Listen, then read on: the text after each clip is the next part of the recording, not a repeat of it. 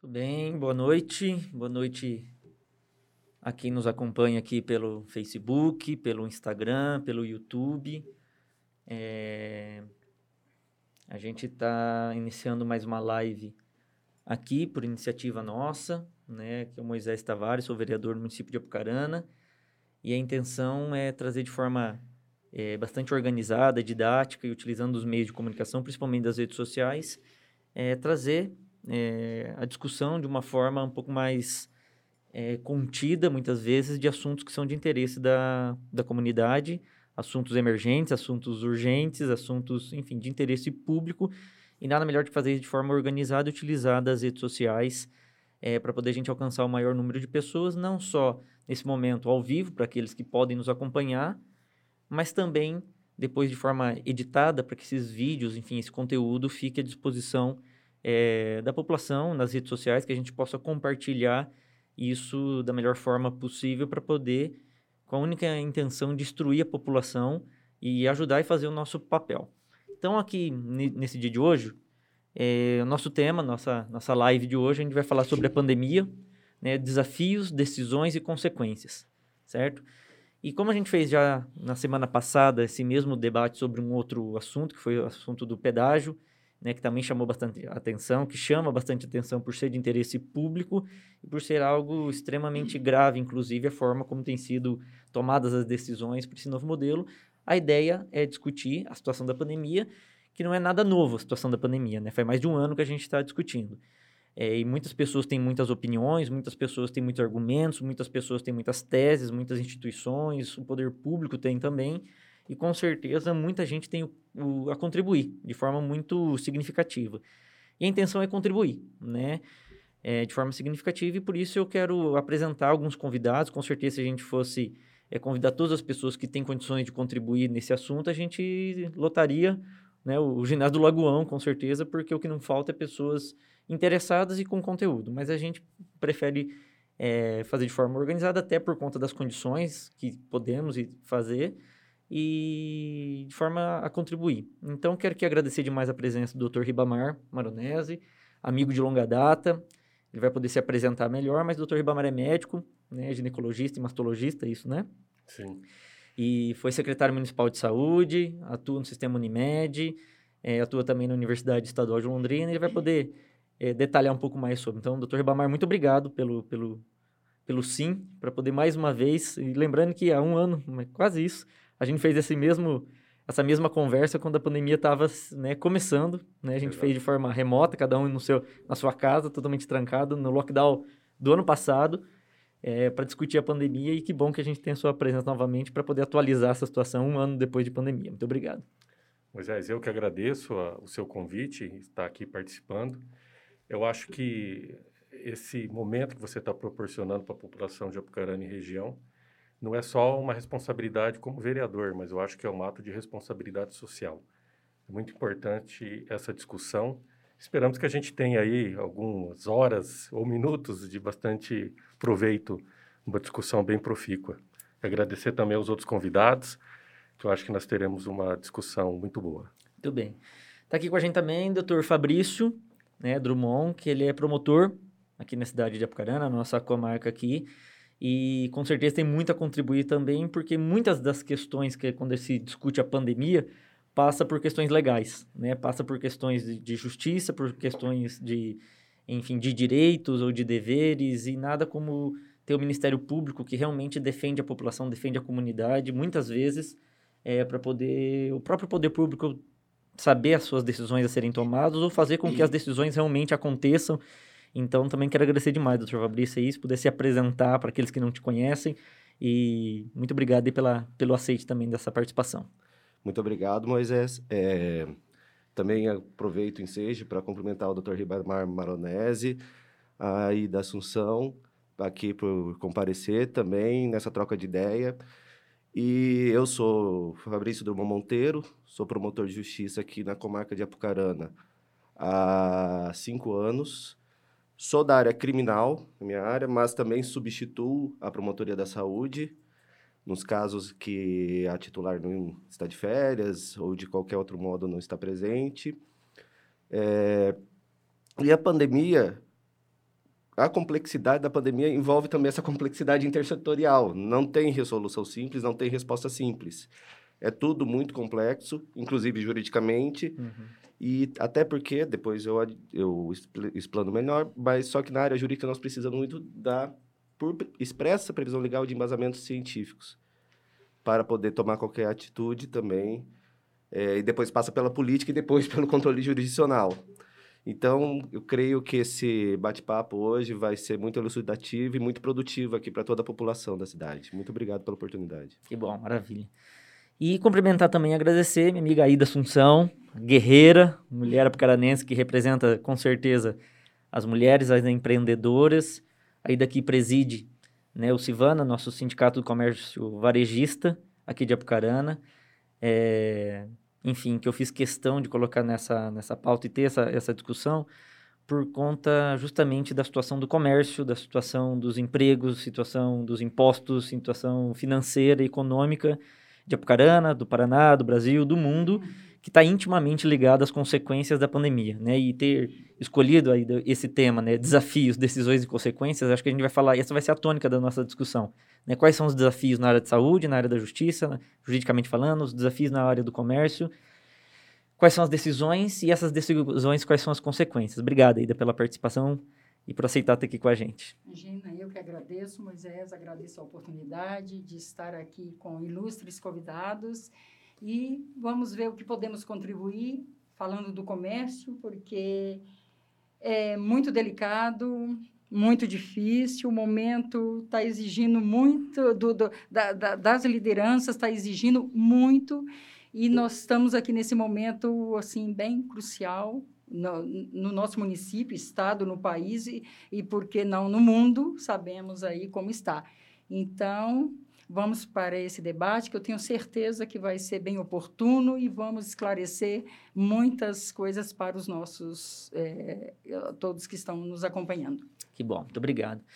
Nós tínhamos aqui, como vocês estão vendo também, confirmada a presença do Dr. Altimar Carleto, que é o chefe da nossa 16ª Regional de Saúde, que é o órgão, a Secretaria de Estado da Saúde, representada aqui em Apucarana pelos seus municípios. Ele acabou de me ligar, ele estava confirmado até então, ele acabou de me ligar dizendo que houve um imprevisto e que infelizmente não, não pôde participar, mas que está à disposição em outros momentos, em outros debates, então com certeza é, também agradecer pela disposição até então que o Dr. Altimar teve é, conosco aqui, representando a Secretaria de Estado da Saúde, que, é, se tratando de Apucarana e do Estado do Paraná, é o órgão que realmente pode nos que pode não, que pode e deve contribuir com relação à distribuição de vacinas, aos planos estaduais de imunização, né, as orientações junto às secretarias municipais de saúde.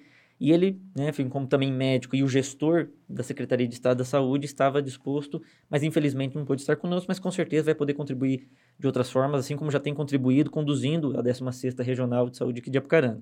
Então é a justificativa de ele estava aqui programado, mas acabou de ligar exatamente agora por conta de um imprevisto, mas com certeza a gente vai poder manter o nosso debate aqui de forma também muito produtiva. Bom, meus convidados, só para poder assim a gente organizar um pouco e ver a forma como cada um pode contribuir em alguns assuntos, parte da pauta aqui que é, escolhemos, é, entendemos que possa ser prudente, de acordo com aquilo que a gente vê das discussões a nível local, a nível estadual, né, a nível nacional e até a nível internacional. Né? Hoje, justamente por conta do acesso à internet, com a facilidade que a gente tem né, nos telejornais, enfim, nas redes sociais, nas revistas, nos jornais, todos que a gente tem acesso diariamente, a gente acaba conhecendo e acompanhando essa situação no mundo inteiro. Né? A situação da saúde, a situação econômica do mundo inteiro que tem acontecido, mas é óbvio, por mais que solidariamente a gente pense no mundo inteiro, no Brasil inteiro, no Paraná inteiro, nós estamos falando de Apucarana. Né? Eu não me apresentei como os, os convidados, mas o fato de puxar essa, essa live e essa discussão é uma das formas que me, eu sinto essa obrigação, o fato de ser, como todos aqui, né, pelos cargos que ocupam, é um agente público que tem necessidade tem obrigação de devolver para a população em serviço aquilo que nos foi dado numa eleição, numa escolha. Né? Seja através de um concurso né, no Ministério Público, através de uma eleição dentro de uma, de uma associação, dentro de uma instituição, dentro de uma escolha, quando ocupam um cargo público, né, conduzindo às vezes políticas públicas de saúde, ou dentro de uma, de uma instituição, ou dentro de uma universidade, nós temos missão.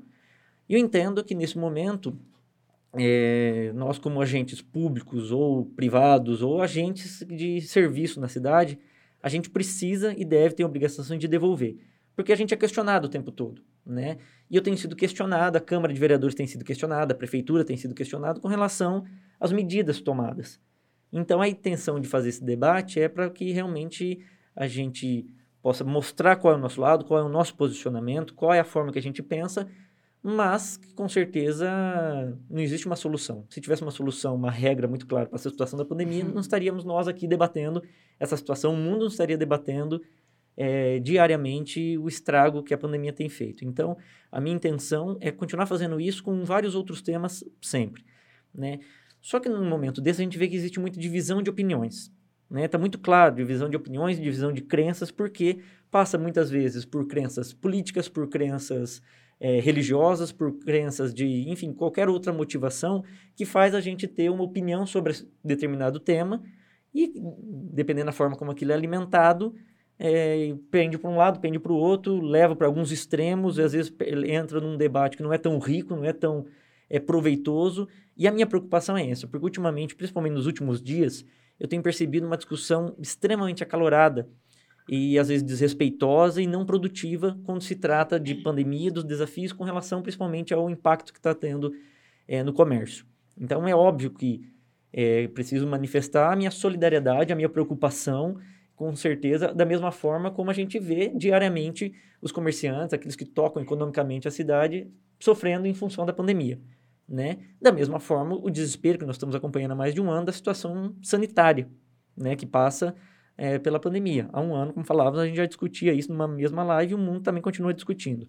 Então, por conta dessa divisão de opiniões e crenças, a gente pode falar sobre a situação da pandemia hoje, né? em termos de números, mortes, casos, internamentos, recuperações, número de leitos, número de UTIs, número de, enfim, por aí vai, né? A situação da vacina, né? Uma coisa, quando a gente discutia a situação da pandemia lá atrás, que não existia vacina, que era ainda uma preocupação, é quando que a vacina vai chegar, porque seria a única alternativa é, né, de solução para esse problema, mas hoje nós temos, além da pandemia toda, temos a situação da vacina. E a situação da vacina entra é, produção, compra, doses, quais são os grupos, subgrupos, quem que compra, como que distribui, quem que aplica, né, a transparência com relação a esse, esse processo de escolha, de distribuição, de produção e por aí vai. A situação dos decretos estaduais, municipais, né? O tal lockdown, né? Que a gente tem escutado essa palavra, acho que nunca foi tão falada essa palavra, lockdown, né? A situação de cumprir ou não lockdown, quais são as sanções, quais são as situações de cumprir ou não um decreto estadual, né? Os poderes que um, que um prefeito, que um município, enfim, que um agente local tem comparado aos, ao, né, a situação estadual, a situação federal. Então, como tratar essa questão? Quais são os problemas? Quais são as consequências que, de repente, um, um decreto como né, de lockdown acarreta? E por falar de lockdown, a gente tem que falar das exceções, né? Que é o que talvez esteja mais incomodando, né? Quando se fala de lockdown para poder preservar e que causa um resultado, com certeza a gente sabe que causa um resultado né, na contenção da pandemia, mas causa outros resultados muito graves. E aí, talvez o resultado mais grave que aconteça é a questão das exceções. Né? Por que, que tal segmento pode, por que, que tal não pode, por, que, por que, que esse entra, por que, que esse não entra, por que, que a minha loja de um lado está fechada e a do lado que eu não considero essencial, é essencial para quê? Né, a tal do essencial, serviço essencial, quem são, para que serve esses, esses, serviços essenciais, essencial para quê, né, de acordo com o quê, né? a situação dos comerciantes, né, as manifestações, os prejuízos, a forma como estão é, tentando se organizar para que garantam de alguma forma o seu sustento e a sua manutenção, né? Ainda assim, a situação de fiscalização, né? Por que, que tem situações que são fiscalizadas, outras não? Né? As diferenças entre festas, entre eventos, entre chacras, as consequências aí de carnaval, de ano novo, de Natal, que muitas vezes passa pela fiscalização e talvez o colapso que a gente tem vivido hoje né, anunciado aí pelas autoridades de saúde é, locais, estaduais, enfim, do mundo inteiro. O colapso que hoje aconteceu talvez tenha a ver com fiscalização ou não, né? Situação de transporte coletivo, que a gente sabe que é uma discussão muito grande, que está tá na mesma linha da situação de comércio, da situação de aglomeração de pessoas, né? E aí a própria situação de coletividade e individualidade, né? Tem gente que defende demais é, o, né, o lockdown, mas quer mandar o filho para a escola. Tem gente que defende demais que né, a escola não pode ir, mas quer continuar trabalhando. Então, tem algumas situações, às vezes, de incoerência para algumas pessoas que às vezes não estão munidas de informação corretamente, que entram numa situação dessa. Né? O que, que é coletivo, o que, que é individual? Em que momento que eu tenho que pensar só em mim, em que momento que eu penso em todos? Então, nesse, nesses pontos que eu gostaria né, de, de iniciar, é, com relação a isso, se o, o Dr. Ribamar, enquanto né, puder puxar a fila, desse primeiro ponto que eu falei, com relação a opiniões, crenças, com relação à pandemia. Né? Tem um assunto, acho que muito importante nesse meio todo, que se fala de tratamento precoce, né? independentemente da, dos que acreditam ou não, dos que defendem ou não. Tem um assunto que acho que precisa ser, ser tocado nisso, porque isso também pode inflamar muitas pessoas e até é, causar algumas, algumas atitudes aí que não condizem com que a própria a ciência realmente diz depois de um ano estudando dentro do Brasil, por exemplo, a situação da pandemia. Então, desses pontos que eu comentei, doutor Banner, se puder puxar já, iniciar a nossa, a nossa reflexão. Ótimo, Moisés. Olha, uh, acho que faz um ano praticamente, né, que a gente já teve reunido numa live da Red Coworking e foi muito interessante aquele momento. Acho que eu vou repetir aqui como eu comecei aquela live. Legal. Citando o livro que chama-se Assustadora História da Medicina, que é um médico e escritor em inglês, o Richard Gordon. É um livro fantástico. E no começo desse livro, ele mesmo coloca que a história da medicina muitas vezes se constitui da substituição de ignorâncias por mentiras. Eu colocaria um pouco mais ainda. Talvez na medicina a gente está cheio de verdades transitórias. Então, você pontuou bem, acho que é um momento de muita discussão, inclusive no meio científico. Essa discussão acalorada que a gente vê na sociedade, quando a gente vai para os grupos científicos, vamos assim dizer, porque está tá com médico, está com farmacêutico, está com bioquímico, a discussão é do mesmo jeito. Tem um grupo que defende muito determinado uso de droga ou não, outro grupo que condena totalmente. Então, isso acontece muito. É, eu gostaria de contar uma historinha aqui também, para ilustrar esse momento. É, é, quase uma anedota, né? Mas quando perguntaram quanto que é 2 mais 2 para o matemático, ele respondeu, não é 4. Quando perguntaram isso para o estatístico, ele disse, é alguma coisa entre 3.9 e 4.1. Quando perguntaram para o engenheiro, ele falou, não, é 4, mas põe 5 que aguenta. Né? e quando perguntou para o contador, o contador respondeu: quanto você quer que dê? Então, se você falar para mim, Moisés, Ribamar, eu quero encomendar para você um trabalho que você coloque para mim que a cloroquina funciona. Eu consigo achar dentro do meio científico, com referências várias, que a cloroquina funciona para você. Mas se você pedir o contrário, eu vou conseguir fazer o mesmo trabalho. Você perguntar para mim se o lockdown funciona e quiser um parecer sobre isso, e eu falar qual resposta você espera, você encomenda e eu consigo fazer um relatório do jeito que você quiser. Porque a ciência, hoje fala-se muito ciência. Então, qualquer programa de televisão fala, temos que olhar a ciência. É claro, a ciência é importante, não estamos refutando isso. Eu vivo dentro de um ambiente de ciência. Uhum. Mas a ciência é totalmente correta? Isso historicamente ou isso hoje? E aí eu gostaria também de colocar para você que isso é muito discutido no meio científico, a alta produção de artigos científicos que não servem para nada. Inclusive, das revistas mais conceituadas, e quando você quiser publicar um artigo científico numa revista conceituada, uhum. tem alguns requisitos. E um deles é ser revisado, aquele seu trabalho ser revisado por pares. Quer dizer, você vai passar por um escrutínio das personalidades mais influentes naquele assunto do mundo. E menos de 10% dos artigos são aceitos para publicação num primeiro momento. A maior parte precisa de algum tipo de correção.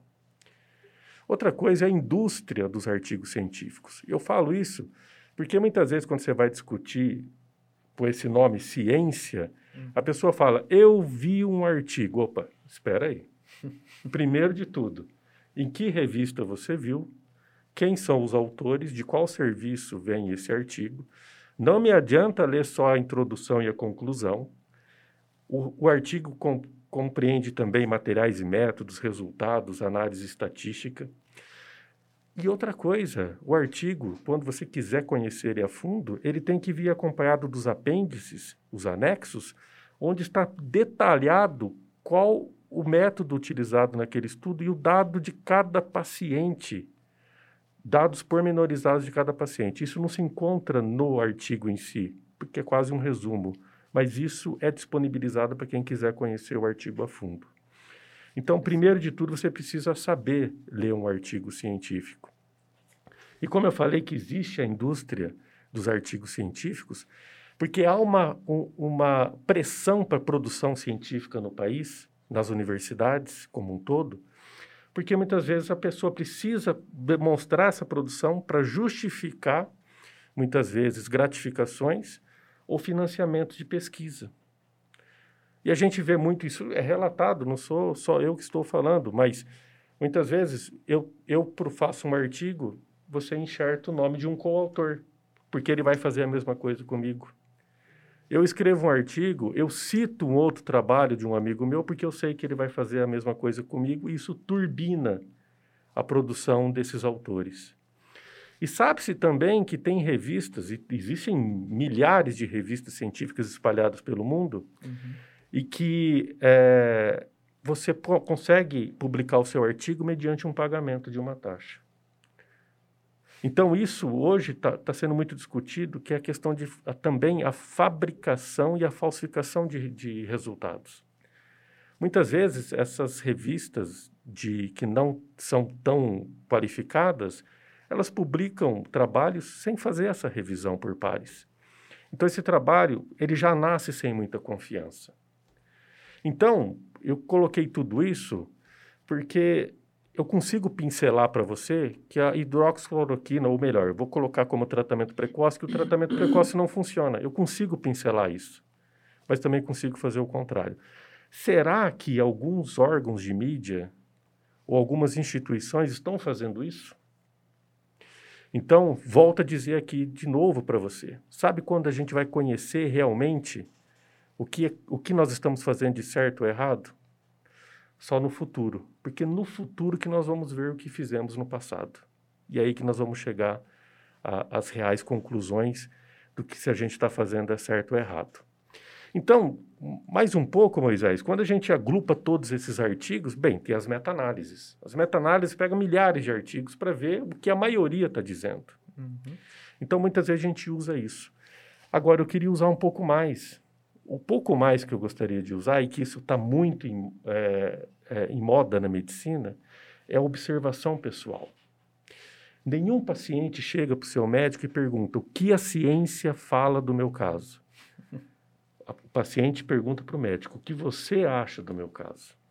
Se ele está te procurando é porque ele confia no seu trabalho e a sua opinião é muito importante. E o que a gente vê hoje, eu converso com muitos médicos, eu já coloco aqui que eu não sou o médico que trata na linha de frente do Covid, eu continuo meus atendimentos na área da oncologia do Hospital da Providência, na minha clínica. Já fiz tratamentos de pacientes infectados por Covid, mas não é o meu dia a dia. Mas a gente conversa muito com outros médicos. E qual é a observação pessoal de muitos médicos? Que vale a pena tentar o tratamento precoce, que é o que a gente tem disponível.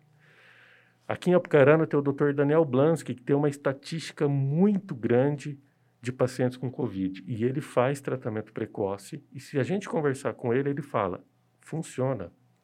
Eu tenho um outro colega, o Dr. Laércio Seconello, que está em Londrina. Isso eu estou colocando os médicos da nossa região. Uhum. E o Dr. Laércio, ele até montou um serviço de atendimento de Covid, não com recurso público, mas com recurso de doação empresarial, junto com a Unifil, a universidade de lá. E ele faz, porque ele advoga o tratamento precoce. E eu recebo as estatísticas dele, são estatísticas bem contundentes de melhora com o tratamento precoce. Acho que a gente ainda vai ter esses resultados no futuro, que nem eu falei, olhando para o passado. Uhum. Mas nesse momento, se você me ofertar alguma outra coisa que funcione melhor, eu quero usar. Mas se você não tiver esse outro medicamento, eu prefiro usar esse que tem o um mínimo de evidência. Agora, por que não está sendo usado? Aí eu gostaria que você me ajudasse a responder essa pergunta.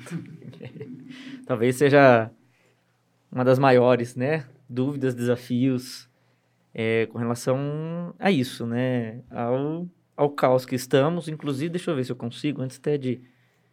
Deixa eu ver se eu consigo aqui.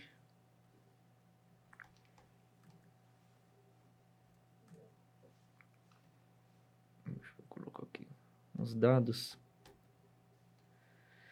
Isso aqui só para a gente ter uma, uma ideia, né? Esse é um é um informativo, né, com relação à ocupação de leitos, só para poder nos ajudar aí com relação à situação hoje, como é que estamos com relação à pandemia, né? Ocupação no OMPAR, enfermaria adulto, UTI adulto em Ara, em Arapongas, quantidade de, de leitos que tem, quantidade que tem e a quantidade que está ocupado. Isso aqui só para poder a gente contextualizar no dia de hoje, né, 4 do, do 3, informações aí sobre é, a lotação né, dos, dos leitos aí, para saber que pé que está a situação da, da Covid, para aqueles que talvez não trataram, é, não se vacinaram ou não se cuidaram, ou de alguma forma deixaram chegar na situação para poder... É duro, mas a gente sabe que essa é a realidade, né? Por exemplo, os, as UTIs aqui no Hospital da Providência, em Apucarana, né, das dos 20, estamos com 18.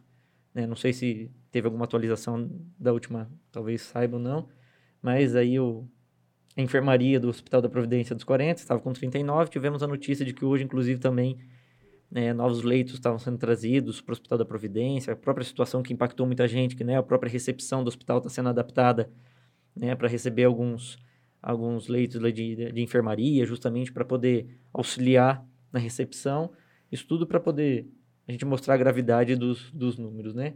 Uma outra situação aqui, que daí são dados oficiais, essa aqui eu faço questão de atualizar agora, que são os casos no Brasil, né? Portal oficial, a gente está falando de 75 mil novos casos, né? Num acumulado de 10 milhões 793 mil, né?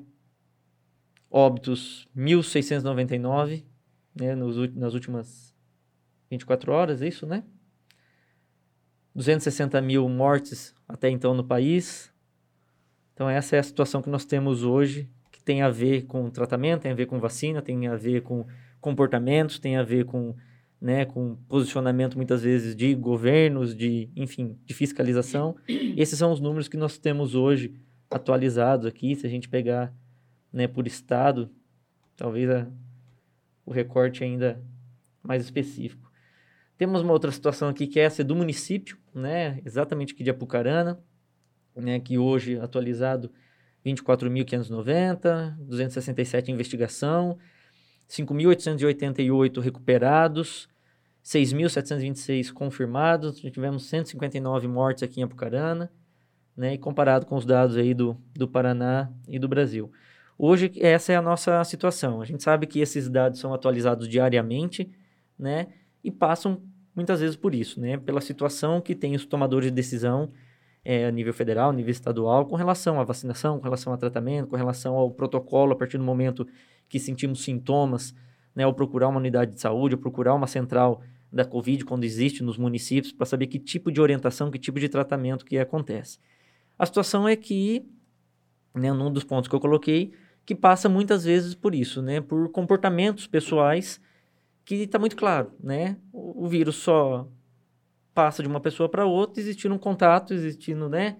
Principalmente aí, por isso a insistência do uso da máscara, né? O álcool gel, a higienização das mãos, o distanciamento. Isso tem a ver com as medidas de lockdown, que daí sim entra na situação, aí eu quero que você daí é, fale em nome do, dos nossos amigos do comércio, né? Até para depois a gente entrar numa situação com o Dr. Fabrício.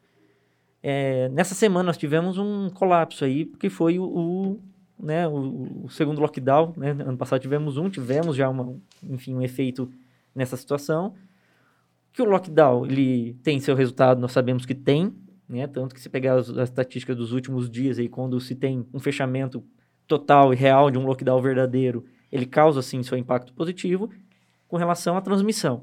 E causa o seu estrago, economicamente falando, porque a gente vê que hoje a maior revolta, talvez, do próprio, dos próprios comerciantes que estão sendo extremamente afetados é com relação às exceções, né? A gente vê por que, que tais segmentos são totalmente fechados, outros en entram como exceção e permitem, e cria essa, né, essa, esse desespero.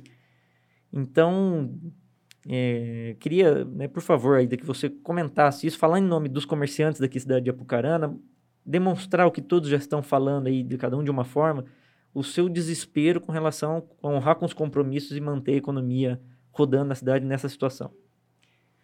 É, realmente é, não tem sido fácil. O ano passado começamos aí, foi logo após dia 15, dia 19, esse primeiro lockdown. Aqui em Apucarana, o comércio ficou 21 dias fechado. Depois tivemos aí uns dois meses de horários alternados. Uhum. É, foi, assim, um momento dificílimo para o comércio, porque as pessoas não sabiam, na verdade, o que fazer. Agora, eu, quando eu falo em lockdown, na verdade, eu, eu, eu tenho que ser falar com as minhas convicções. Eu não acho que para mim não funciona. Eu, eu, digo não funciona o seguinte: o que, que funciona, na minha opinião? É o cuidado, é o álcool em gel, é o distanciamento, é o respeito, é você fazer o, o que você tem que fazer e você ir para sua casa cumprir suas obrigações de uhum. forma correta. O comércio de Apucarana, olha, eu já falei algumas vezes, eu parabenizo, porque é um comércio que atendeu a tudo, desde o início lá, em abril, é, 13 de abril, o dia que voltamos a trabalhar. Com tudo, eu digo esse comércio varejista, que hoje aqui é Apucarana, é, Avucarana e a região onde compreende o nosso sindicato, nós temos 4.962 empresas do comércio varejista. E essas empresas, elas é, sentiu demais. O que, que o comerciante hoje sente, o que ele se preocupa, qual é a revolta quando nós falamos que as pessoas estão? Ah, eu penso, eu tenho minha loja, eu tenho uma floricultura, eu tenho cinco funcionários, a porta está aberta, arejada, estou com todos os cuidados. Tá. Aí temos uma indústria com 200 funcionários, fechada, com ar-condicionado. O que, que vai acontecer? Esse vírus, ele vai sumir? Não, não vai. Então, qual é o sentimento do comércio? É esse, essa preocupação do que é, é falado e do que é feito. Porque, gente, tudo, quase tudo pode. E, e eu, sabe, eu fico feliz eu, como representante do comércio, eu quero que todos realmente possam. Nós temos muitos tipos de empresas, muitos tipos de empresa. Mas o que, que eu acho? Nós temos que cuidar, fiscalizar e orientar. Eu acho que esse é o caminho. Fechar, fechar o comércio aqui em Apucarana, as nossas empresas. Eu, eu não sei se resolve para quem é consciente e para quem faz a coisa certa. Agora, nós temos áreas aí de, do comércio que é uma loucura. As pessoas vão perdendo o comprometimento, a responsabilidade. Lá atrás fazia um mundo de coisa. Você entrava, uhum. às vezes, em um supermercado, tava tudo aquilo. Hoje tem supermercado que eu estou entrando, não tem um álcool, não tem um cuidado. E é uma área essencial, onde a maioria das pessoas estão. E falta. Então, o que, que falta? conscientização das pessoas, de todos. Infelizmente, temos aí a tratar é, das festas, muito comentada, e vimos aí, hoje conversamos com vários policiais, eles mesmos, gente, nós chegamos num lugar, tinha 50 pessoas, ninguém de máscara, chegamos no outro, tinha 80 pessoas. Uhum. O que está acontecendo? O, o jovem acha que ele não morre? Não, morre, qualquer um de nós. Não é isso que nós queremos é, levar e nem assustar as pessoas. Queremos que elas se conscientizem, porque é, um grupo cuida tanto, um grupo do comércio está lá todos cuidando, trabalhando com responsabilidade. Gente, comércio varejista é diferente um pouco de indústria. São pequenos comerciantes. São pessoas que não têm capital. Eu digo para você, fechou uma semana, tem gente que não vai conseguir pagar os seus funcionários.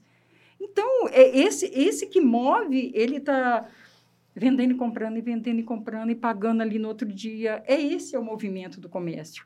É diferente de muitas áreas de atuação. É diferente de quem tem seu recurso garantido, das grandes empresas que têm. Então, qual é o sentimento e, e, e muitas vezes aí a revolta?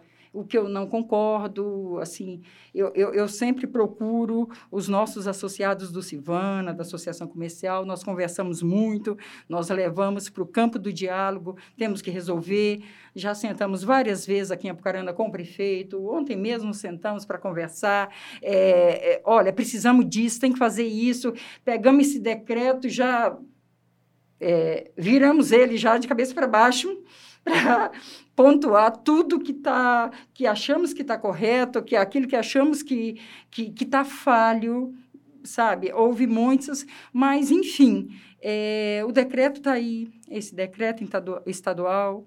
Não estamos vendo dentro dele muita possibilidade do, do município mexer, mas encontramos assim várias formas aqui em Apucarana principalmente nós temos várias empresas que eh, já estão podendo trabalhar utilizando de algumas aberturas que o, que o decreto nos deu. Então, o que eu digo, é, eu acho assim, é, falta para mim, representando o comércio, um pouco mais de justiça para o comércio, porque é difícil nós do comércio, novamente, receber esse lockdown, nós estamos fechados, em detrimento, temos aí, infelizmente, temos o transporte público, gente, fervendo. Como vai fazer? É lá o comerciante, da, é, é aquele cliente do lojista é, que está ali, que entra e que toma os cuidados, transmitir? Eu me preocupo muito, é um dos fatores mais, já conversamos várias vezes, já procuramos o prefeito, representando todas as entidades, já conversamos. Para mim, o transporte público ele é crucial. Ele é um divisor de uhum. águas uhum. dentro da contaminação. Não digo que seja só ele, não. Nós temos muitos fatores, mas é um deles, eu, eu vejo. Então, é assim, eu penso que hoje o que, que temos que fazer? As autoridades, de uma forma geral, falei com várias. Eh, ontem mesmo conversei com o vice-governador, tivemos assim uma conversa muito produtiva e é conscientizar, mas eu acho que a categoria nós temos que trabalhar. Eu eu eu sou uma adepta do trabalho é, com cuidado, com responsabilidade, com horário ou esse trouxe para esse horário das oito. Eu acho interessante, eu acho interessante é, é algo que segura um pouco, vamos pegar os jovens. Tem muitas coisas no decreto que são interessantes, mas é difícil só uma categoria ser penalizada, enquanto mais de 60% está aberta, levando vida normal. Tem pessoas que nem sabem, nem se atentou o que está acontecendo, enquanto outra categoria sofre tanto. Então, o, aqui a nossa fala, o nosso apelo, que estamos no comércio, é praticamente, posso falar, um apelo Sim. é que nós precisamos trabalhar, mas precisamos também, só voltando ao que você disse, que tem muitas é, discussões é, acaloradas, e tem mesmo, temos grupos aqui em Apucarana, é, WhatsApp, hoje a, as redes sociais, elas são muito rápidas, né? E que nós procuramos fazer, assim, é, acalmar. Olha, tem um grupo do comércio aí que nós temos aí quase muitos lojistas, muito, muitos. Então, meu trabalho, eu estou quase sendo uma... Só levando, hum. além de estar tá buscando meios de uns que possa trabalhar, acalmando o lojista, conversando, porque é um desespero, gente. Então, na paz igual. Na paz igual, toda a situação. É muito triste. É... O lojista me liga, Aida, o que eu vou fazer? Tem uma moça lá que ela, ela tem uma portinha. Ela abriu faz pouco tempo. O que, que eu vou fazer? É disso aqui que eu vivo. Eu não vou aguentar. Se passar de segunda-feira, eu não aguento. Nossa, isso mexe com a gente, mexe de, de, de coração. O que, que eu vou fazer? Eu não posso. Então, eu acho que a, a discussão vem para a gente encontrar um meio termo. Ah, vai precisar fazer um horário alternado? Olha, de repente, vamos nos adaptar. Mas proibir Eu achei assim, a última vez, esse último decreto, o governador chegou na sexta-feira, pelo meio-dia, amanhã não abre. Pô, quem tem produto perecível, amanhã tem que jogar fora. É uma coisa assim muito forte, muito. Sabemos que tudo isso é muito novo para todo mundo. E também entendemos que ninguém tem a mágica para dizer eu tenho uma solução e acabou. Mas é, é de fundamental importância que possamos rever tudo e que cada é, tipo de comércio possa dar sua contribuição na hora de tomar cuidado, na hora de trabalhar, para que um não feche e o outro trabalha das 6 às 10, 12, uhum. quase 24 horas. Então, cada um, se fizer um pouco, eu acho que nós vamos chegar aí a um consenso que as empresas sobrevivam porque eu, eu, o lockdown, para mim, ele é, ele é cruel, porque além das pessoas perderem o, o poder, é, assim, o perigo de perder a sua, quebrar suas empresas, perder a empresa, é depressão. É, cara perde uma empresa, é suicídio. O momento é muito delicado, muito delicado para tudo. Então, claro que temos que cuidar, temos, todos têm responsabilidades e o que a gente pede é isso é o bom senso, é que cada um possa fazer a sua parte e que na hora que as autoridades vá tomar uma decisão, ouçam as partes. O que podemos fazer? Vamos ouvir todas as partes. Uhum. Não é uma, uma categoria tudo, a outra nada. Eu acho que temos que ouvir as partes. Interessante. Doutor Fabrício. Pois não. É... Acho que como provocação para o senhor, com relação assim, exemplo, né? Acho que muito na vida acontece os comportamentos das pessoas pelo exemplo. Né? Uma mãe e um pai que vão educar um filho, eles dão um exemplo do que pode ser feito, do que não pode. E pelo exemplo, às, às vezes, né? Pela conscientização, às vezes pela punição. E muitas vezes o papel do Ministério Público é ajudar a sociedade a ter exemplos, né?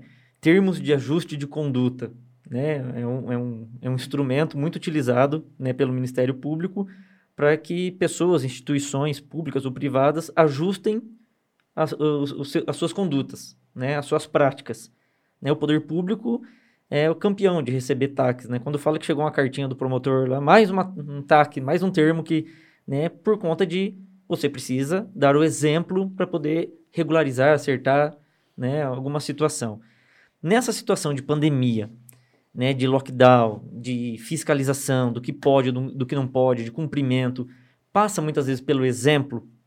O senhor acredita nisso? Qual é a tua, a tua percepção com relação a essa angústia né, da saúde, essa angústia do comércio, que muitas vezes, por conta de responsabilidades de outras pessoas, em alguns momentos, né, especificamente falando aí né, de contaminação com relação a aglomerações, a festas, em situações né, que faltam fiscalização. Falta fiscalização por quê? Falta exemplo, falta autuação, né?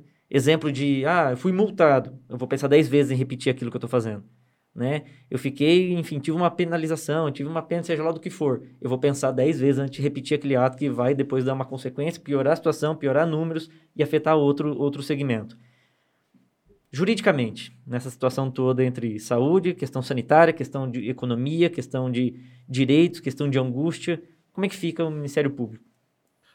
Bom, o Ministério Público, é, como cumpridor e também fiscalizador da ordem jurídica, né, a gente fica muito atrelado ao que, ou de, pelo menos deveríamos, é, sempre ficar atrelado ao que vem do sistema jurídico.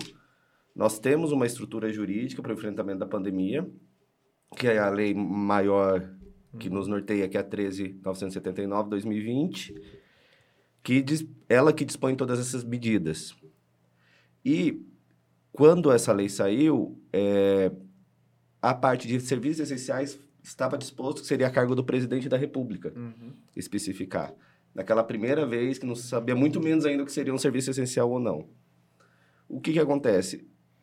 o Supremo veio e falou que a competência para aplicar e, inclusive, especificar os serviços essenciais ou não eram dos estados também, concorrentemente com a União, e supletivamente dos municípios. É, eles falaram isso já em do, do, dois julgados. Daí nós começamos a ter outro problema. O que, que é? O Estado faz uma, um decreto, uma disciplina de uma forma, e o município vem e disciplina de forma contrária. Nesses casos, é, temos precedentes até aqui do, aqui do Paraná, uhum. Que havendo disciplina pelo Estado, e também da Paraíba, São Paulo, fiz uma pesquisa, é, tendo disciplina do Estado, o município não pode ser contrário a que está disciplinado pelo Estado por uma questão de, aqui no Paraná, foi de macropolítica sanitária. E no caso aqui no decreto, o governador especificou atividades essenciais em 40 incisos. Salvo engano, são 40. E nesses 40 cabem mais de uma atividade. Uhum. Ou seja, é um complexo grande de atividades consideradas não essenciais. E disso, só aproveitando o encaixe aqui é, da ida, a Constituição também prevê é, a atividade econômica. É disciplinada constitucionalmente. E tanto a dignidade também da pessoa humana. Uhum. Então, tendo eu que essa parte deve ser do administrador público, na sua discricionariedade, embasado, claro, por critérios científicos que tem à disposição, é, configurar essas atividades é, essenciais. E eu creio, assim, isso daí opinião minha, entendimento meu, que o comércio, pelo que eu vejo, tem duas pessoas, eles limitam muito a entrada, sempre tem álcool, os vendedores estão de máscara. Então, talvez é de se pensar com dados científicos se há necessidade mesmo de restrição do comércio local, ainda que com condicionantes, mas fechar totalmente. Uhum. Porque pode causar, agravar a crise econômica, levar à falência muitos pequenos empresários, microempresários, e também o que nós vamos aí, eu acho, eu creio eu, enfrentar depois da pandemia do coronavírus vai ser a pandemia das doenças mentais. Exato. Pois é. Que ainda não se, acho que está tendo a devida atenção. É... Feito isso, a gente tem então essa configuração legal hoje em dia. O Estado decreto do Estado, o, os municípios não podem contrariar, só suplementá-los. Uhum. E como o decreto atual foi bem detalhado, sobra pouca margem mesmo para os municípios. E essa é a configuração que prevalece, então seria o, o que o ordenamento jurídico nos impõe que seja cumprido. Agora, o exemplo. É, nós temos as regras, mas nós não temos contingente para fiscalizar todos os lugares. Nós, assim, eu digo poder público.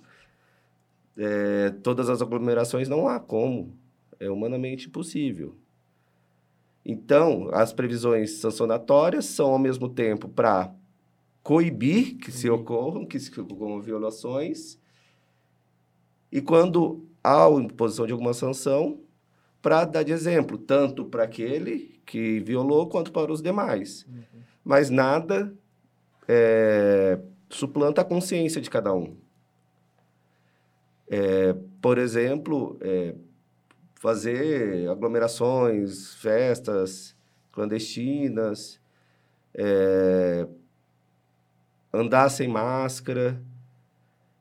Então, é, eu acho que a maior arma da, do combate é a consciência. Isso. Eu, por exemplo, tenho um voo de 93 anos, faz um ano que eu não vejo. Entendeu? Porque eu não quero correr o risco de uhum. ser um transmissor. É... E nós só vamos conseguir diminuir essas estatísticas seguindo as regras sanitárias básicas.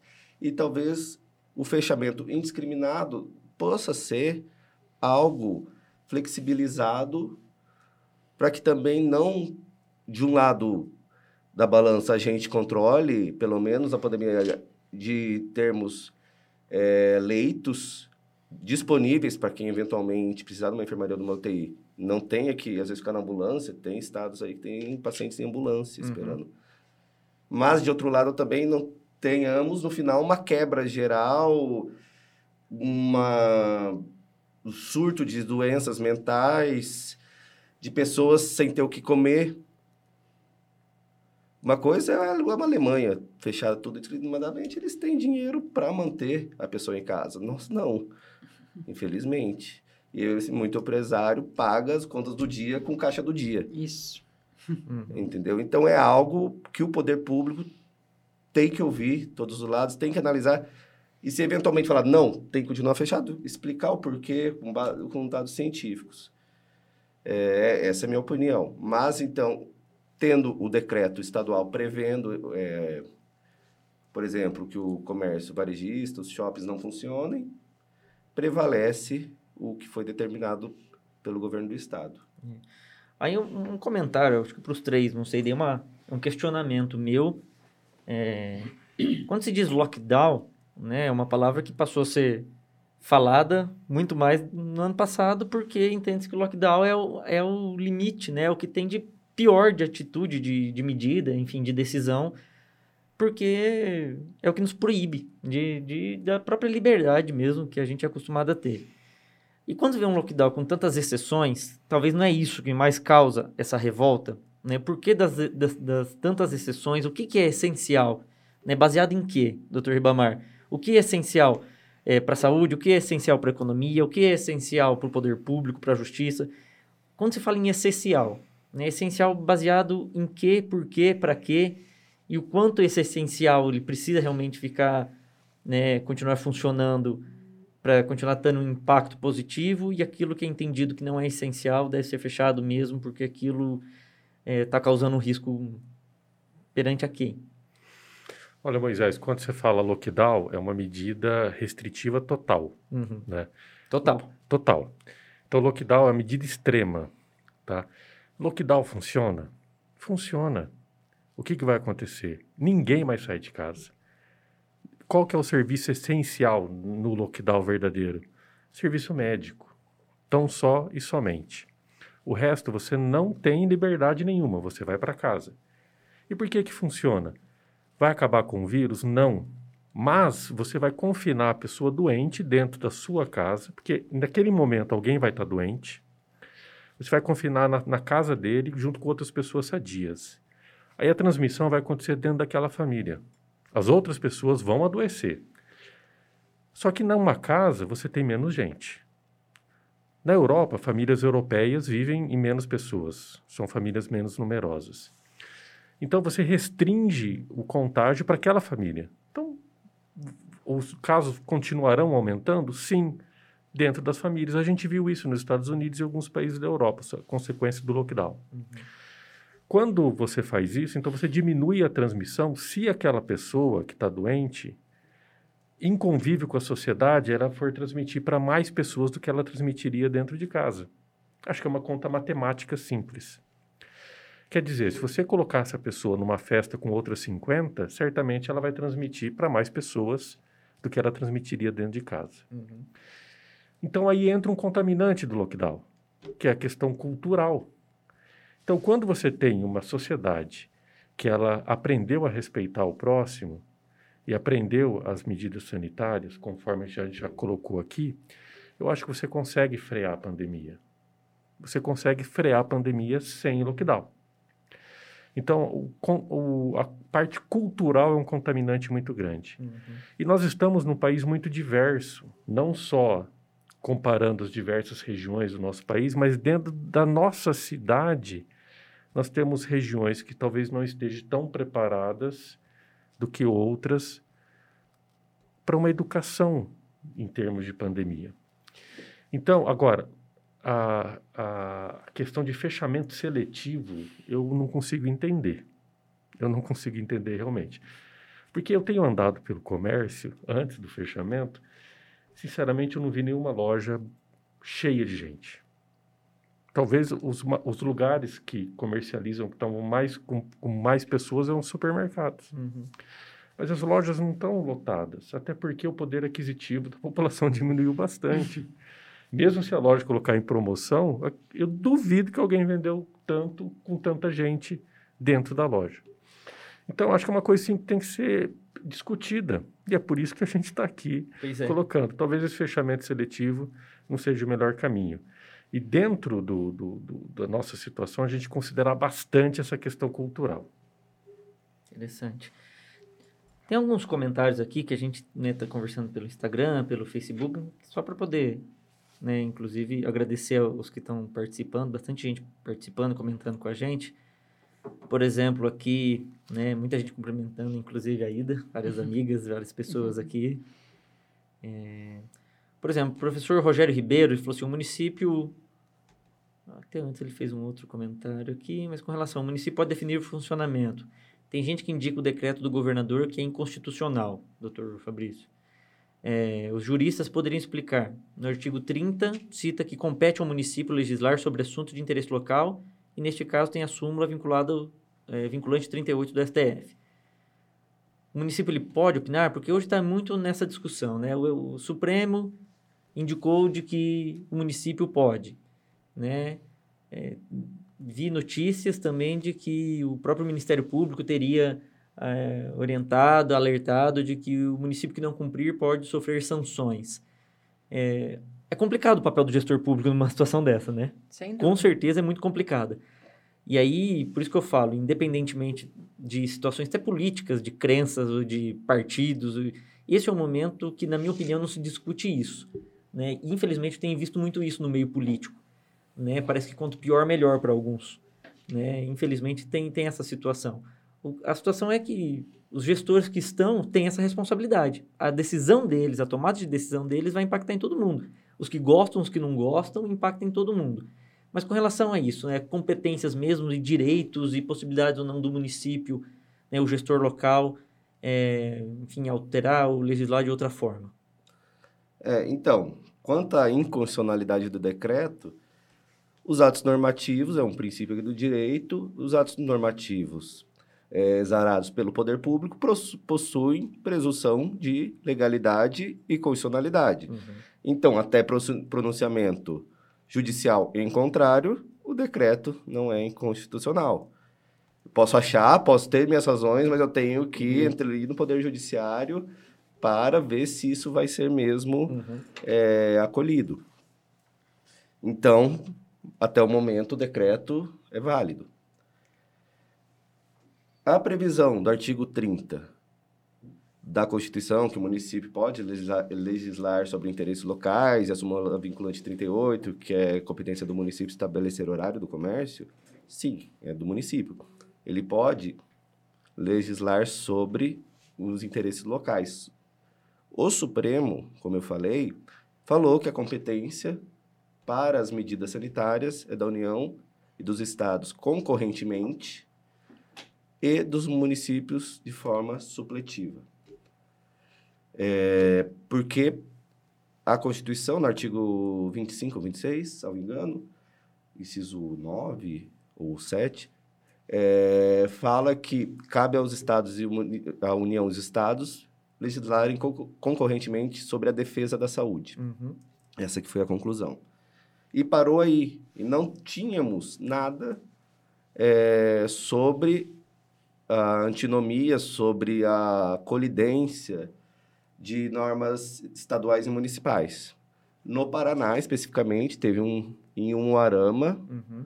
uma contrariedade do decreto estadual e o Tribunal de Justiça falou prevalece o decreto estadual por ser competência dos estados da União e do município suplementar, ou seja, suplementar é aquilo que já não tem no, que não tem no principal, falta no principal. Uhum. E por ser uma questão de macropolítica sanitária. É isso que nós temos no âmbito jurídico até agora de concreto. Uhum. Claro, é, se a medicina não é exato direito, então a gente é, tem, tem entendimento para todo lado. Mas nós temos uma coisa também que nós temos ter segurança jurídica. Eu posso achar, não, esse decreto é constitucional, mas tenho que fundamentar. Uhum. E isso tem que ter uma declaração judicial. Ó, é inconstitucional mesmo. Enquanto isso, é, queira sim, queira não, tem que ser respeitado sob pena de sofrer sanções. E daí é o risco que cada um quer correr. É. É importante fazer essa reflexão, né? De novo, questão de exemplo, uhum. questão de comportamento, né, Ida? Eu não tenho dúvida também, né? E agora falando enquanto também, né, um usuário do comércio, enquanto um, enfim, um, morador de Apucarana, e inclusive enquanto também alguém que tem obrigação, enquanto legislador, de pensar em alternativas. O que me incomoda muito é, é justamente essa situação que eu vejo que é comum, né? O que é extremamente é, deveria ser extremamente fechado, ele passou a ser um gestor de exceções e não de regras. Um lockdown, que normalmente era uma gestão exclusiva de regra, uma regra muito fechada, ele passou a ser uma gestão de exceções. Isso incomoda, né? Como foi falado, é complicado você andar pela Avenida Curitiba, pela Rua Ponta Grossa e olhar né, uma loja de roupas fechadas e uma bicicletaria do lado aberta, uma, né, uma loja de sapato fechado e depois uma casa agropecuária aberta, uma loja de suplementos fechadas e uma enfim, e por aí vai. Entendo que é isso. Então, a aglomeração que um, né, que é o que justifica a circulação ou a aglomeração de pessoas, é isso. Está muito claro, acho que o ponto é muito, muito bem pacífico aqui para todos, de que o grande problema é a conscientização. Mas essa é a situação que a gente tem. Então, temos que pensar de que forma resolver, ajudar a resolver esse problema. O mundo inteiro deve estar pensando nisso, né? Não consigo ver pessoas vibrando com isso e alegrando cada vez que os números, que as estatísticas só pior. Não consigo. Independentemente aí dos valores de cada um, do que cada um acredita, eu tenho certeza que não é essa alegria, isso não dá prazer para ninguém. Mas nós temos que pensar de forma consciente, porque o colapso da saúde também está virando um colapso de relacionamento, um colapso de valores, um colapso né, de, de discussões, enfim. E se as manifestações fossem só é, né, calmas, positivas, enfim, pacíficas, tudo bem. Problema é que elas extrapolaram isso, né? Elas deixaram de ser pacíficas porque entrou num âmbito muito de, de sangue no olho, muito de revolta, muito de inconformismo, que passa muitas vezes por desconfiança, de transparência, de honestidade, de comportamentos e por aí vai. Né? Recentemente, recebi um grupo de pessoas ligadas ao setor de eventos, né, para discutir, né? É, a Ida também participa do setor de eventos há quanto tempo, né? Acho que enfim, continua participando, enfim, o teu, teu ramo de floricultura e não só representando os outros todos. É, e com essa angústia, né?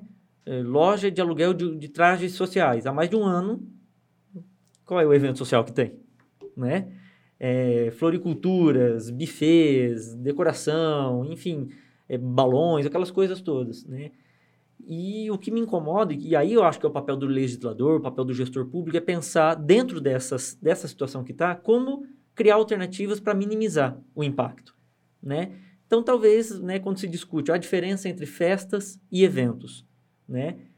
E aí entrou numa discussão, por exemplo, uma missa e um culto, não são eventos? São. Isso que nós estamos fazendo aqui não é um evento? É. Nós temos uma programação, temos convidados, temos uma estrutura e proporcionalmente nós também temos, estamos promovendo um evento, né? Outros setores foram envolvidos para que isso acontecesse. Eh, setores, pessoas, serviços são envolvidos para que uma missa aconteça, para que um culto aconteça, para que um batizado, né, um casamento, seja lá o que for, que tipo de evento, mas um evento mínimo, ele já consegue girar aquele setor. O mínimo. Né? E muitas vezes é o que a gente percebe é que esses que promovem, né, que são responsáveis para ter o um mínimo desse giro, eles foram totalmente, o lockdown foi totalmente então, o que eu penso que, com relação a esses decretos, que, né, tratar o segmento individualmente. Né? O setor de eventos, o que, que a gente pode fazer para não fechá-lo totalmente?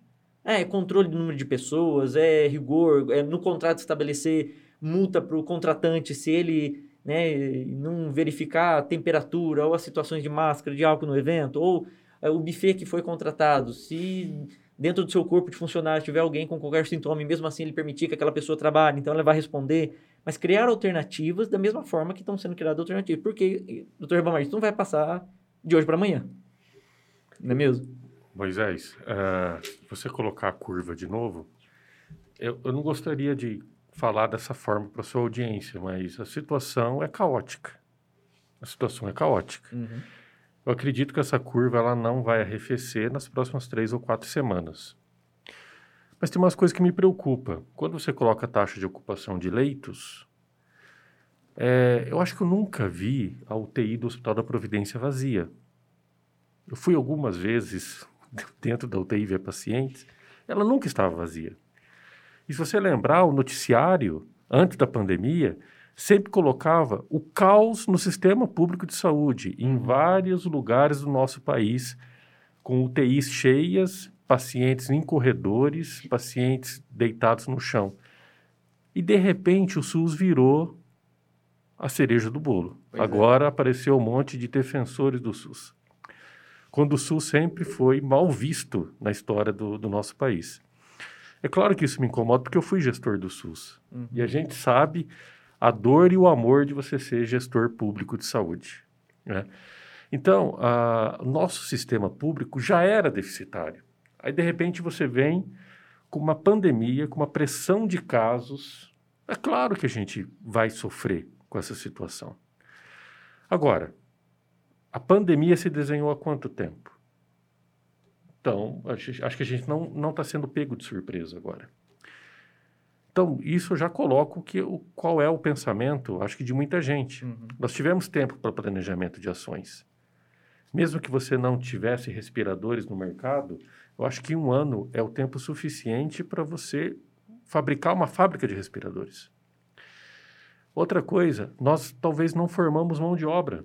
Os nossos profissionais estão exaustos, estão com medo e, e, e é escasso o número de profissionais. É difícil você pegar um profissional e colocar ele dentro de uma UTI com pacientes tão complexos. Não querendo criticar o ensino médico, mas tem muita universidade que o, o médico formado ele sai ele nunca entubou um paciente. Quiçá fazer os ajustes de um respirador, que é uma coisa muito complexa. Então, nós tivemos tempo suficiente para formar essa mão de obra. Formar novos intensivistas, recrutar novos intensivistas. Porque, além de leito, a gente precisa de gente e equipamento primeiro equipamento e gente que saiba mexer com esse equipamento. Senão você vai colocar aquele paciente lá sem a devida assistência, a taxa de mortalidade é claro que vai subir. Sim. Agora, uh, eu vejo essa situação caótica que está se desenhando, ó, você pode ver a curva, é, ela não tem indicativo de queda, e sim de, de, de subida e nem de platô, de subida, elevação. Sim, é verdade. Então, nós realmente estamos numa situação muito difícil. Eu vejo um desafio muito grande para o gestor de saúde, mas eu vejo com preocupação também que talvez nós abaixamos a guarda muito antes do, do, do esperado é, essa segunda curva já se tinha se desenhado no mundo inteiro e parece que nós levamos uma bolada nas costas. É. Então, agora é correr contra o tempo para abertura de novos leitos, equipa equipamento e recrutamento de mão de obra. É, até aproveitando o gancho do Dr. Ribamar, uhum. E os hospitais de campanha? As, a, quando a curva começou a descer, fecharam praticamente todos, muitos estavam contratados, às vezes até parcialmente pagos não foram implementados. Claro, precisa de mão de a parte humana precisa. Mas pareceu para muitos lugares que não ia ter que a curva ia descer até o marco, o marco zero de novo. Pois é. Sendo que uma pandemia, doutor me corrija se estiver errado, ela tem tendência de ter progressão geométrica. Vai transmitindo cada vez mais, vai aumentando cada vez mais o número de casos, até chegar num, num platô aí de começar a queda. É, e era totalmente previsível essa segunda onda. Sim, em 1918, na gripe espanhola, se você pegar o registro histórico, tivemos a segunda onda. Então, esse no, um vírus novo, ele tem alta capacidade de mutação. Sim. Acho que todo mundo estava sabendo disso. Essa é uma questão, né? No comércio, quando a gente percebe que a demanda está aumentando, normalmente a gente amplia a loja, a gente compra mais estoque, a gente faz mais um andar no shopping, a gente quebra uma parede, loca a sala ao lado, né, Ida? Exatamente. É, quando a gente percebe que a situação está melhorando, a gente se adapta conforme o, o recado. Quando a situação está piorando, é a mesma coisa. É o inverso. Não é, tem? Exatamente. Então, é, como foi falado, realmente nós não fomos pegos de surpresa agora. Gente, há um ano. Então, a gente se pergunta, quantos leitos foi aumentou no município, no estado, no país, né? É, o que, que nós fizemos para mudar isso? E pegando ali o gancho do Dr. Ribamar, é, o que eu concordo em gênero e grau sobre o tratamento precoce. O que temos melhor no momento? Temos uma vacina que não totalmente ainda é, é, com todas as fases de teste, ela não foi. aí nós somos recomendados a tomar. Mas nós temos um remédio que existe há 60 anos. Eu tomei na minha infância, para verme, lá que eu sou capixaba, aquela terra molecada tudo na rua, uhum. era direto tomando esse remédio. Agora, psh, virou um drama. Eu tenho uma amiga que ela tomou a hidroxicloroquina, ela tomava para tratamento de cabelo durante anos, 10 ou 15 anos. Ano passado, quando começou, a imprensa fez virou aquela loucura, ela parou. Ai, vai dar problema no coração. Mas falei, sujeita, faz 10, 15 anos que você toma esse remédio. Do dia para noite virou veneno, Do dia né? para noite virou veneno. Eu sou totalmente a favor do tratamento precoce. O que, que tem para o momento? Tem mais coisa? Tem alguma coisa cientificamente provada? Não. Então, se não tem, vamos fazer. Eu fiquei muito feliz. O Ministério Público, se não me engano, de Goiás, nossa, foi lá e lá em Goiás, todos vão ter que começar com tratamento precoce. Gente, temos que fazer, é a alternativa que temos. Se o tratamento precoce, se ele não fizer bem, mal ele não faz. Por que não usá-lo? Vamos baixar essa carga aí que estamos aí com as UTIs lotadas. Com, sabe? Então, isso é uma coisa que nós realmente, no comércio, nós temos discutido muito. Que, que falta? Depois também tivemos um ano. Nossa, o que, que foi tudo preparado? Como disse, vamos aumentar, aumentou, vamos melhorar. O que as cidades, de uma forma geral, fizeram? O hospital de campanha, nós vimos em quantos estados aí estava na metade, eles já arrancaram, ó, está acabando. Milhões de dinheiro ali, o trem desaparece dia para noite. Então, eu vejo que falta muita conscientização, esse entendimento das pessoas, a gente vê a divisão na classe médica, uns apoiam, outros não. Vemos na, na, na, na justiça que uns apoiam, outros não, um concordam, outros não. Então, o que, que nós precisamos, como já falei? Precisamos de bom senso, de consciência, de conhecimento, para tomar realmente a melhor decisão e de que cada setor o que pode fazer. Sabemos que dá trabalho e fiscalizar, olha, tem quantos é, eventos, será que realmente vão cumprir tudo que precisa nesse evento? Né?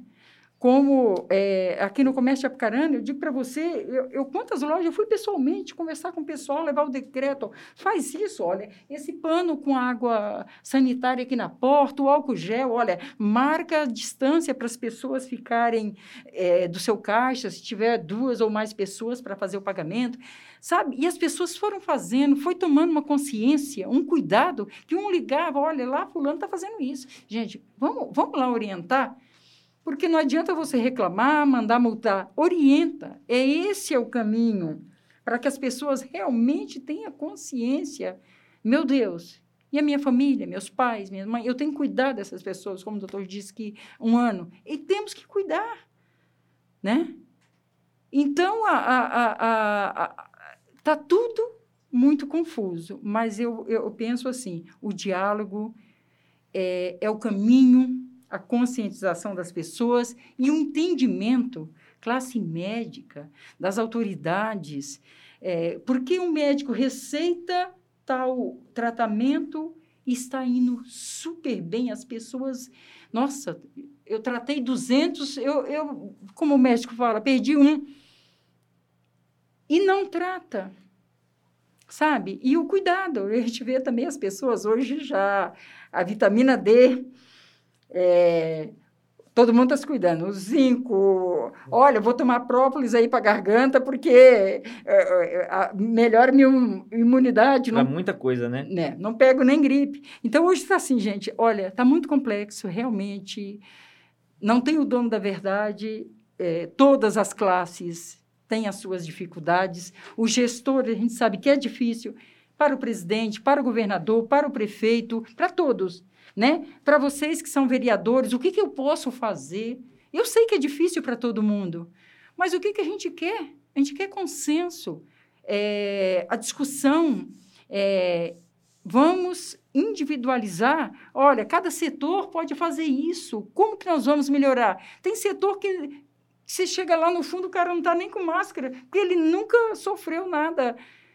Outros setores, fecha a porta e vai para casa. É. Quem pode chegar em casa e ter uma geladeira cheia é uma coisa. E quem está com a geladeira vazia, que a conta de luz está cortando, é muito complexo. É muito complexo. Eu vivo o dia a dia das pessoas, eu vivo com as pessoas mais simples, e eu digo para vocês, é muito complexo. Temos que nos unir, as lideranças têm que se unir. E o que, que é melhor para cada um? O que, que podemos fazer para melhorar o nosso município, nosso estado, nosso país? Porque, gente, eu, o que eu faço, o pouco que eu faço, eu faço pelas pessoas. Temos que pensar nas pessoas. Do fundo do coração, o que, que é melhor para cada um? Nós não podemos ser taxativo, durão, isso aqui é para um, não é para outro. Não. Vamos pensar nas pessoas. Eu acho que esse é o caminho. É. Eu não tenho dúvida ainda mais quando se, se usa esse nessa situação né, de tratamento do que é eficaz do que não é, é com relação à vacina, com relação ao tratamento. É, esse é o momento que muita gente fala assim, bom, eu não entendo dessa área, então não vou discutir.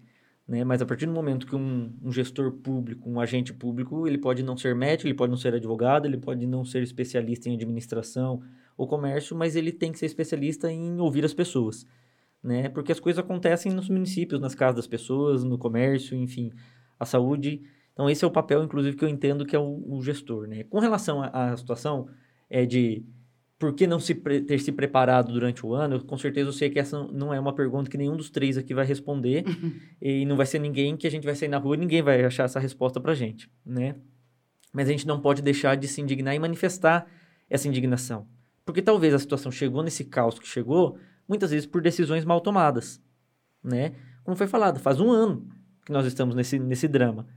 Né? Porque nas grandes cidades, nos grandes centros, em um determinado momento, chegou à conclusão que deveria é, fechar as, né, os hospitais de campanha. Ah, porque reduziu o índice né, de uso de UTI. Né? E, mas a pandemia continua acontecendo, os números só foram aumentando. Né? Ainda que teve algumas curvas que foram oscilando, mas os números só foram piorando ao longo desse, desse ano. Né? E aí entra numa situação muito, muito grave, que é a questão de transparência que é uma questão que aqui no Brasil, no Paraná, em Apucarana, enfim, a gente sabe que é complicado. Quando se fala em decisões políticas, de políticas públicas, que se envolve é, decisões técnicas, que se envolve decisões financeiras, e vem, mas por que não foi feito? Por que não foi preparado? Por que não foi ampliado no hospital? Por que não foi criado outras situações na cidade, né, no estado? Por mais que a gente não tenha que se policiar com relação, acho que, a forma como fazer as críticas, mas elas não podem deixar de ser feitas né, para questionar e a gente achar soluções juntas. E entra numa situação aqui, né? Nós estamos falando aqui do Fundo Nacional de Saúde, um órgão oficial né, do governo federal, que é né, que faz os repasses dos recursos da área de saúde para os estados e municípios, e eu gostaria de saber se algum dos senhores é, pode me ajudar a elucidar isso, né? E mesmo sendo vereador na cidade de Apucarana, eu não tenho essa resposta, porque muitos estão me perguntando, muito está sendo comentado, criticado, mas eu não sei.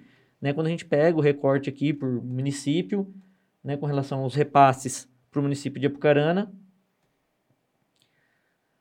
no ano de 2019 não teve, no ano de 2020. Né, tá aqui os, os valores que o município recebeu. Né? Em especial ao coronavírus, no ano de 2020 foi repassado ao município 29 milhões 719.493 reais com 65 centavos. É, no ano de 2021, até então, 80 mil reais. Isso contabilizado. Se alguém me perguntar exatamente é, como foi investido, né, em estrutura, em pessoal, em equipamento, em medicamento, em distribuição, isso é para o município, é para a região, como foi, eu não sei. Eu não sei como foi.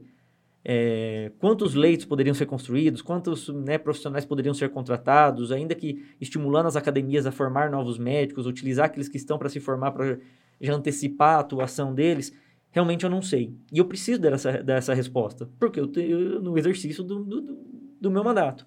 Né? Dr. Ribamar, que já foi gestor de saúde e que talvez esteja um pouco mais familiarizado com esses números. É, existe alguma, alguma, alguma resposta? Eu confesso que eu não sei. Inclusive, já fiz esse requerimento junto né, à Câmara Municipal, à Prefeitura, até porque não é nenhum tipo de, de apontamento, de desconfiança, seja o que for, da, da gestão do, do recurso Mas a partir do momento que você abre os números de forma transparente, você consegue às vezes acalmar ânimos para poder justificar. Isso foi utilizado dessa forma, isso foi construído isso, isso foi comprado isso. Mas eu não tenho, confesso que eu não tenho e eu não consigo dar uma resposta para a população porque eu não tenho essa, informação. Preciso ter, né? E a saúde de Apucarana, enfim, de todos os municípios precisam ter para poder responder. Qual é a forma? Alguém pode me ajudar? Olha, Moisés, quando você é gestor público de saúde, você tem muita responsabilidade, né? A responsabilidade em gerir uh, um bem público que atende e onde várias pessoas daquela cidade dependem daquilo. Quando você fala de saúde, aí é muito diferente. Uhum. Eu costumava falar que na saúde você não mata um leão por dia, né? Você cura um leão por dia, essa é a sua obrigação. né? Então, é um desafio muito grande ser gestor público de saúde. Agora, uma das coisas que tem que nortear o gestor público, além dessa responsabilidade, desse dever, e passa a ser só, já não só uma obrigação legal, mas um dever moral, é a transparência. Né? Então, você tem que colocar para aquela população, não é só para o seu eleitorado. Porque quando você ganha uma eleição, você governa a cidade, você governa para todos. Uma da, das obrigações morais é a transparência. Então, eu também tenho curiosidade de saber esses números, até para criticar, porque a gente já foi gestor de saúde uhum. e a gente criticar o que, é empre... que foi empregado de maneira correta ou o que a gente poderia ter feito diferente. O montante de 30 milhões de reais, praticamente 30 milhões de reais, é, talvez não seja o melhor dinheiro que tem quando você trata de pandemia e uma situação caótica que se desenha, mas é muito dinheiro. E com um bom planejamento, acho que a gente poderia ter criado uma condição talvez melhor para atender a nossa população. Quando você é gestor público de saúde, você sempre aprende a fazer mais com menos. Esse é um aprendizado que eu levei e levo para a minha vida. Então, você como vereador, claro, é, um, é uma, uma função sua, a fiscalização, e me coloca à disposição no que puder te ajudar, porque o vereador sozinho não consegue fazer tudo, e a gente sabe disso. Mas é, eu, como hoje, eu sou o quê? Cidadão. Um, um profissional cidadão. Mas eu coloco à disposição para a gente levantar esses números juntos. Sou um parceiro nisso também. Com certeza. Quando fala, é isso, né? As nossas missões. A missão do Ministério Público, a missão frente né, uma associação, enfim, a um sindicato, a missão enquanto um, um agente, né, ainda para legislar. Nós sabemos que a função do, do legislador, de um vereador numa cidade, ela é muito limitada. E eu sou consciente disso, né? Sou, tenho o pé no chão com relação a, a fazer qualquer tipo de revolução, mas acredito que dentro do exercício do mandato, é, junto com os pares, dentro da Câmara Municipal, é possível, sim, com certeza, contribuir né, manifestando, solidarizando ao, ao sofrimento de uma categoria que está sendo extremamente prejudicada, solidarizando e manifestando apoio às, aos estudos de forma né, a como é, pensar em alternativas aos decretos, enfim, às legislações municipais, colocar à disposição com relação, com relação à fiscalização né, e aos, aos debates com relação à saúde mesmo. Né? E eu acredito que a gente possa ir caminhando para o nosso encerramento, até para poder liberá-los aqui, uhum. né, agradecer demais né, toda a interação que nós tivemos aqui, inclusive com muitas pessoas, muitas perguntas, muitos comentários que depois posso compartilhar com vocês. É, a gente vai deixar né, esse conteúdo depois, inclusive, postado para que a gente possa continuar é, fazendo esse debate, mas eu, assim, pediria até pra, como uma mensagem final de cada um aqui, e eu eu falo enquanto vereador, enquanto alguém que representa um segmento muito é, específico e que, inclusive, pode ser boa parte, aí eu tenho que falar da, do responsável por parte da situação, que é a juventude. Né? Eu não posso me eximir disso. Né? Eu trabalho com juventude há mais de 20 anos, eu sei como se comporta a juventude, eu sei, enfim, inclusive, como que elas... É, a, forma, a forma, às vezes, rebelde da juventude em enfrentar situações desafiadoras, muitas vezes sem maturidade e sem calcular o risco é, de uma atitude. Né? Não tenho dúvida que hoje os números são complicadíssimos em função, muitas vezes, de situações que a própria juventude provoca. Com relação às cenas terríveis que a gente tem visto aí de festas né, em chácaras no carnaval, chácaras nos finais de semana, né, na beira de rio, nas, nas festas clandestinas. E o público, infelizmente, a gente tem que reconhecer, é o público jovem, muitas vezes, que ou promove ou que aceita participar, acreditando ou na impunidade ou, ou acreditando, inclusive, é, num superpoder de que isso não vai acontecer com ele, não vou ser acometido, né? Apesar de que hoje a variante está mostrando, inclusive, que está reduzindo a idade daqueles que estão sendo contaminados, então a juventude está cada vez mais suscetível, sim, né? Mas que não seja pela, se não fosse pela consciência da sua própria saúde, que seja pela consciência dos seus pais, dos seus avós, daqueles que não têm como pagar o pato sozinho, como segmento do comércio. Então, um apelo que eu faço com relação à juventude, juventude de Apucarana, juventude né, da nossa região, para que a gente tenha mais consciência. Né? Porque, às vezes, é, fica difícil defender um segmento quando o segmento não nos ajuda. Né? E o setor, o segmento juventude, precisa fazer a sua parte agora. Esse é um apelo que eu peço para os jovens, né? que nesses momentos, inclusive, quero aqui reconhecer, então, inclusive, o trabalho da educação, os professores, as escolas, que inclusive muitos me pediram para que tivesse representantes da educação, e inclusive acho que fazer outro debate como esse, especificamente com a educação, que é um outro setor, inclusive, que está né, extremamente abalado a saúde mental dos professores, dos gestores de escolas que também são administradores, uhum. né, sejam elas públicas ou privadas, mas tem aí um desafio muito grande de conseguir adaptar os seus profissionais, adaptar uma estrutura para não perder totalmente a qualidade ou a entrega com relação a um ano, de, um ano letivo. Então, aqui, a, a, mesma forma, os profissionais de saúde mental, como foi falado, né, o estrago que a saúde está fazendo na, pela pandemia, mas a saúde mental também está, enfim, um caos. Então, gostaria de, mais uma vez, reforçar isso. Aos que estão nos acompanhando, aos familiares, à juventude que está nos acompanhando, que a Pucarana possa, de repente, puxar a fila com bons exemplos, com uma cultura, com bons exemplos. Nós já passamos um ano, a gente já está se sacrificando faz mais de um ano em várias situações. Talvez a gente está caminhando para uma situação melhor daqui a pouco com relação ao avanço das vacinas. Né? Então, por favor, o, né, o apelo que a gente faz é pensando em preservando a sua geração, a sua vida, o seu futuro, os seus sonhos, hum, parar de abusar. Né? Acho que o recado, o recado tem que ser muito claro, parar de abusar. Né? Para as autoridades de fiscalização, que realmente autuem, que realmente mostrem com os exemplos a punição que tem que ser feita, mas a gente precisa preservar a vida. Preservando a vida, a gente preserva o comércio, preserva a economia, preserva a nossa cidade, preserva o mundo. Né? E aquela, aquela clássica, né, de que é o pensar globalmente agir localmente.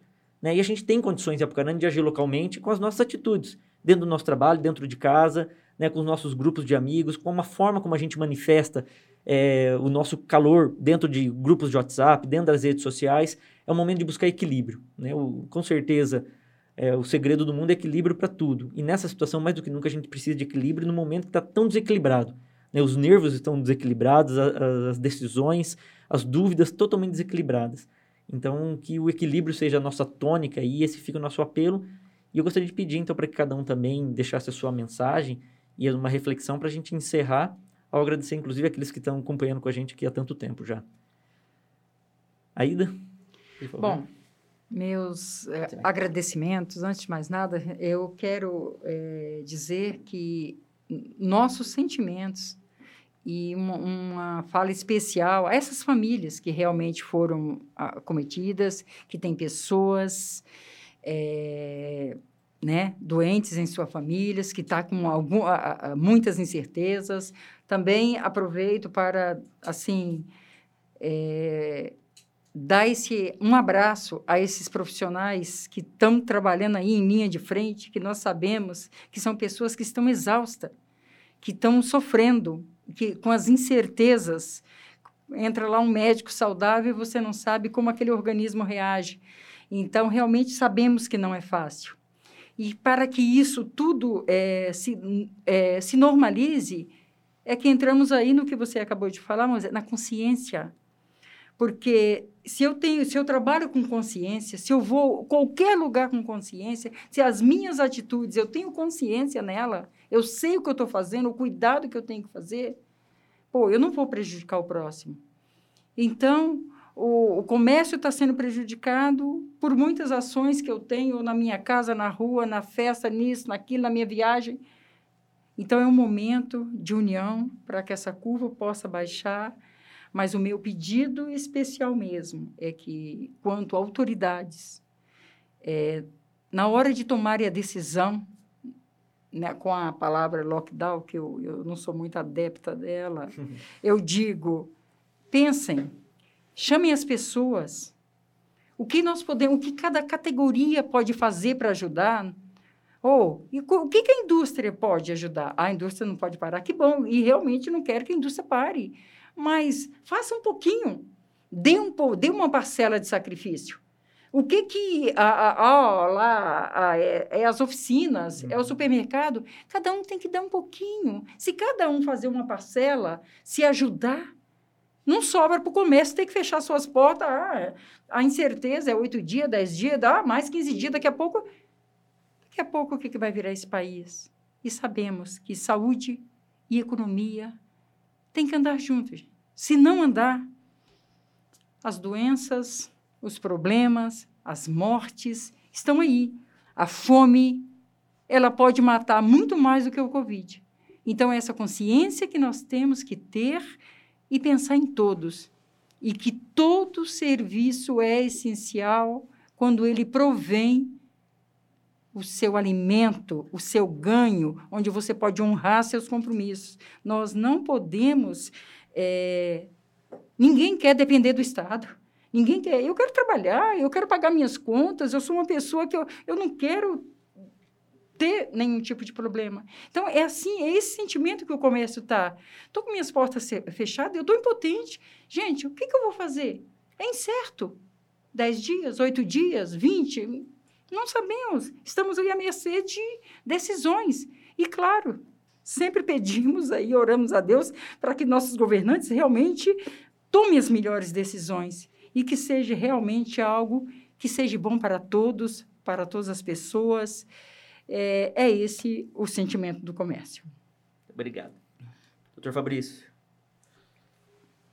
Bom, é, eu conclamo que, primeiro, aos administradores em geral, os gestores públicos em geral, é, que quando há necessidade da adoção de medidas mais drásticas, é, faça justamente isso que a Ida falou. Converse com diversos planos da sociedade e veja o que é necessariamente é, estritamente necessário para a contenção do, dos casos e das internações naquele dado momento. Até porque a lei, aqui a, a Lei 13.979, fala que as medidas previstas somente poderão ser determinadas com base em evidências científicas em análise sobre as informações estratégicas em saúde e deverão ser limitadas no tempo e no espaço ao mínimo indispensável à promoção e à preservação da saúde pública.